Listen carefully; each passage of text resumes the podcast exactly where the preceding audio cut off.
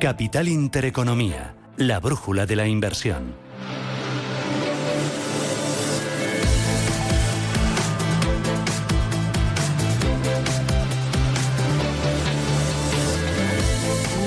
18 minutos de la mañana, esto es Radio Intereconomía, tenemos el tiempo real del mercado. Con las claves vamos a intentar dar un paso más y analizar lo que está pasando y lo que podría pasar en el corto plazo. ¿Con quién? Con Lucas Maruri, que es gestor de renta variable europea de GESConsul. Lucas, ¿qué tal? Buenos días, bienvenido. Hola, Susana, muy buenos días. ¿Qué tal? ¿Cómo es el mercado? Pues bien, ¿no? Con un tono más, más positivo ayer y, y hoy. La verdad es que tenemos algunos algunas noticias y algunos datos algo más constructivos. Y bueno pues estamos viendo eh, algo algo una situación algo más positiva para la bolsa en general. Y positivo eh, por el buen tono de los bancos que descuentan subida de 50 puntos básicos por parte del Banco Central Europeo.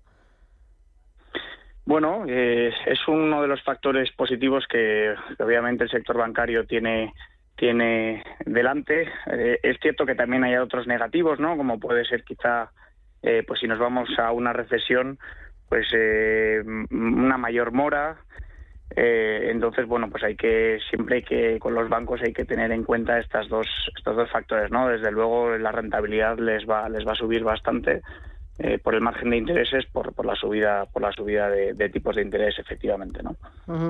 Em, ayer los bancos lo hicieron muy bien, volaron dentro de la renta variable española y también en Europa. ¿Tú tienes bancos en cartera? Yo personalmente no tengo bancos en cartera. No es, eh, digamos, un sector que me gusta jugar a las puertas de una de una recesión, ¿no? Mm, básicamente por lo que comentaba, es cierto que la subida de tipos por la parte de margen de intereses les va a venir muy bien, pero hay, que tener en cuenta que bueno la demanda de, crédito generalmente en una recesión eh, pues eh, se ralentiza bastante y luego pues que suele haber eh, se disparan las, las provisiones pues por, por, impagos no por, una, por, una, mayor mora y bueno pues esta situación de, riesgo pues lo que me hace es que solamente entraría en el caso de que la valoración pues fuera algo eh, excepcionalmente baja no que es cierto que han estado corrigiendo eh, las últimas semanas pero bueno en el caso español ha sido más relacionado con el tema del impuesto que quiere establecer el gobierno que, por digamos dinámicas de mercado. Qué probabilidades de esto una recesión pues hombre, yo creo que las probabilidades son, son bastante altas, ¿no? Eh, aunque sea eh, en términos técnicos, pero yo creo que no hay ninguna duda que con una inflación del 10% eh, los bancos centrales tienen que, frenar la demanda y esto implica pues parar la economía, ¿no? entonces, bueno, hoy por ejemplo teníamos esa noticia del Banco de Inglaterra mm, avisando de que va a subir 50 puntos básicos eh, en agosto, la mayor subida de tipos de interés desde 1995 en Inglaterra, ¿no? Eh, lo mismo en la zona de euro. Probablemente mañana tendremos un BCE subiendo entre 25 o 50 puntos básicos. Esto es algo que no, no sucede desde 2012 y creo que pues hay que tener muy en cuenta que esto tiene repercusiones en la economía real, entre otras pues una destrucción fuerte de la demanda, ¿no? Por, por esa subida de, coste de la vida, por un lado, que implica la inflación, pero por otro lado, porque mayores tipos de interés eh, frenan el crédito y a toda la gente que tiene una hipoteca en términos variables, pues le va a suponer una, una repreciación de, de, esa cuota mensual pues bastante importante. ¿no? Al mismo tiempo estamos viendo cómo el euro desfallece frente al dólar, aunque parece que en los últimos días ha recuperado algo de aliento. ¿Cómo trabajas tú en eh, tu cartera la exposición a dólar de los valores que tienes eh, incorporados?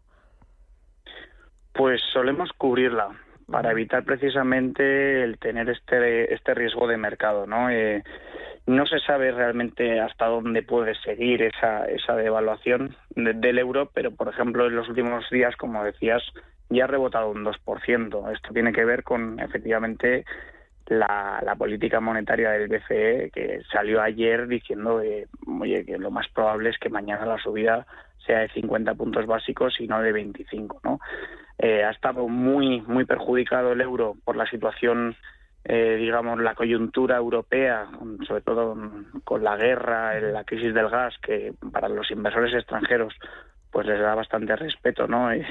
Y muchos de ellos pues dudan de, la fragmentación del euro pues en el caso de la subida de tipos qué va a pasar ¿no? con los países de la periferia pero está claro que si mm, por algún casual algún factor eh, externo como pueda ser eh, una, rebaja en las tensiones geopolíticas pues esto eh, vendría bien al euro entonces nosotros preferimos no jugar, no tener esa exposición, porque al final nuestro trabajo es seleccionar las empresas y, no serviría de nada seleccionar una buena empresa en Estados Unidos si no cubres la divisa y de repente pues una devaluación de, del euro pues hace que pierdas eh, todo o al revés, ¿no?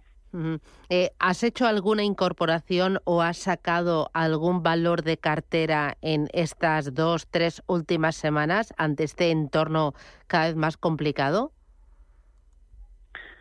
Eh, sí, pero no por una cuestión de, entorno, ha sido porque cosas eh, más específicas, ¿no? Por ejemplo, teníamos una compañía eh, belga, Fagron, en cartera que recibió una carta de la FDA por una inspección en una de sus plantas en Estados Unidos y por, un poco por experiencia sabemos que esto suele traer eh, mucho tren de cola, ¿no? Entonces en ese momento la acción estaba solamente corrigiendo un 3 y decidimos limpiar la posición en el fondo europeo eh, un poco por, por, por ese miedo de, de, que la, acción esté floja durante dos semanas, que es lo que está pasando, ¿no? Entonces, es una de las ventas que hemos hecho. La verdad es que estamos bastante, en general, contentos con la cartera, que es una que se compone sobre todo pues de, de una, una cesta de valores que creemos que lo puede hacer bien en un entorno de inflación alta y, y, y demanda decreciente, ¿no? En un entorno de esta inflación.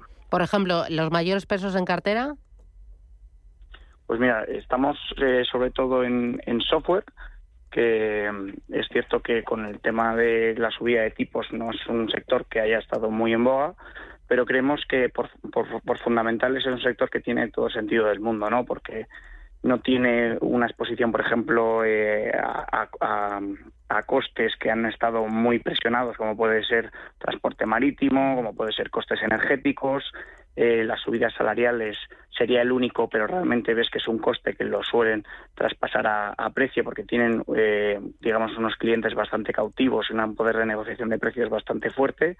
Y luego, sobre todo, por esa recurrencia, ¿no? Hablaba de los clientes cautivos y, y, la recurrencia que tiene un software as a service, es, decir, un servicio de suscripción a un programa informático, pues en una recesión eh, funciona bastante bien y, y, vemos que a nivel de inversiones de capital los clientes lo que les cuesta más recortar son esas inversiones en digitalización, ¿no? que precisamente lo que permite es hacer un negocio mucho más ágil, mucho más moderno y prepararlo para los años que vengan, ¿no? para la incertidumbre.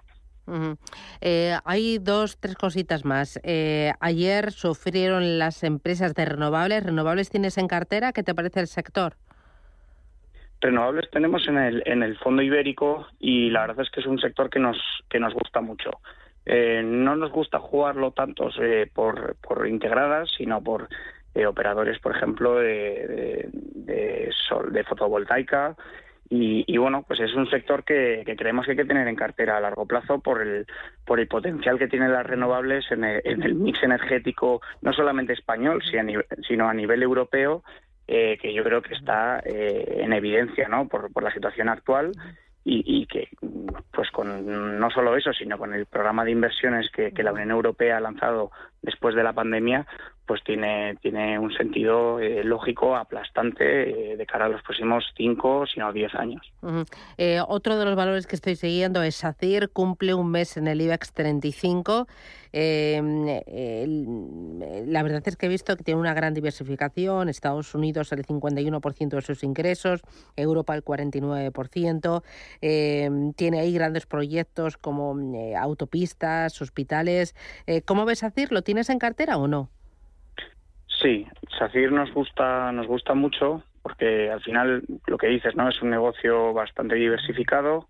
En los últimos años eh, digamos, se ha cambiado de piel la compañía y ahora es más una concesionaria que una pura constructora, pero es cierto que el mercado todavía sigue sin valorar al 100% esa realidad, ¿no? Sigue tratándola a veces como la constructora que era, con algunas, es cierto que en el pasado pues la, historia no fue tan tan tan limpia, pero actualmente pues es una compañía que nos gusta mucho y que le vemos le vemos mucho valor, ¿no? Aunque es cierto que en un, en un contexto de subida de tipos pues eh, el múltiplo que estaba dispuesto a pagar el mercado el año pasado pues haya recortado algo, ¿no? Pero, por ejemplo, hablábamos de la posibilidad de entrar en una recesión, pues en concesionarias la verdad es que es estar metido en, un búnker, ¿no? en, un territorio muy seguro, que sabes que vas a tener una visibilidad de, flujos de caja pues muy alta.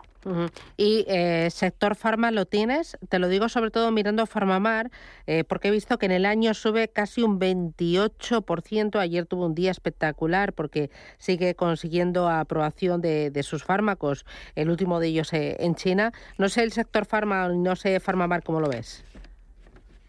Pues el sector farma sí que sí que lo tenemos. También creemos que es un sector que en el contexto actual tiene muchísimo sentido porque al final tiene una naturaleza defensiva importante.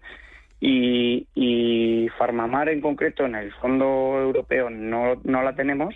La que tenemos es, es Bayer, que este año está funcionando muy bien.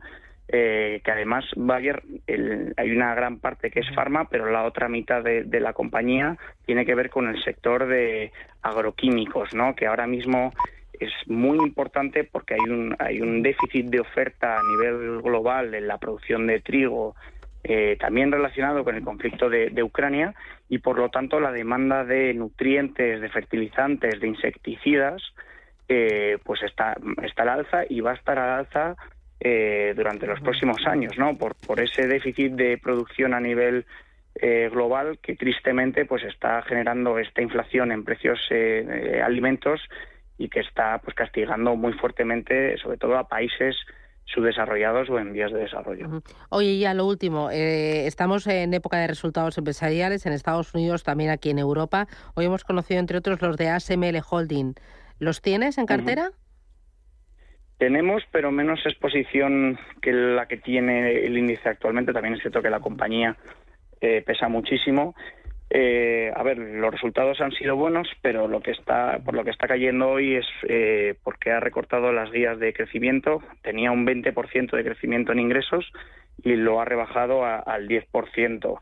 Eh, la compañía lo que explica, que es lo que es algo que le venía pasando, es que esta rebaja no viene por una cuestión de demanda, sino porque precisamente los clientes tienen tanta prisa en que le instalen las máquinas que el último paso, que es un testeo de calidad, la compañía se lo está saltando para poder instalar las máquinas con mayor rapidez. El problema de saltarte ese paso es que no puedes reconocer contablemente esa venta hasta que el cliente tiene instalada la máquina y es el cliente el que te dice, oye, he comprobado que todo está en orden, todo funciona y, formalmente te emite, un documento que ya te permite eh, reconocer esa venta contablemente. Entonces, es el motivo por el cual la compañía está diciendo que los ingresos se van a ralentizar algo en los próximos trimestres, que creemos que es una verdad a medias. ¿no? Hay cierta incertidumbre en el sector, venimos de unos años muy positivos en el sector de semiconductores, creemos que es una tendencia de largo plazo en la que hay que estar, pero es cierto que bueno pues que tienes días como hoy en los que las noticias no son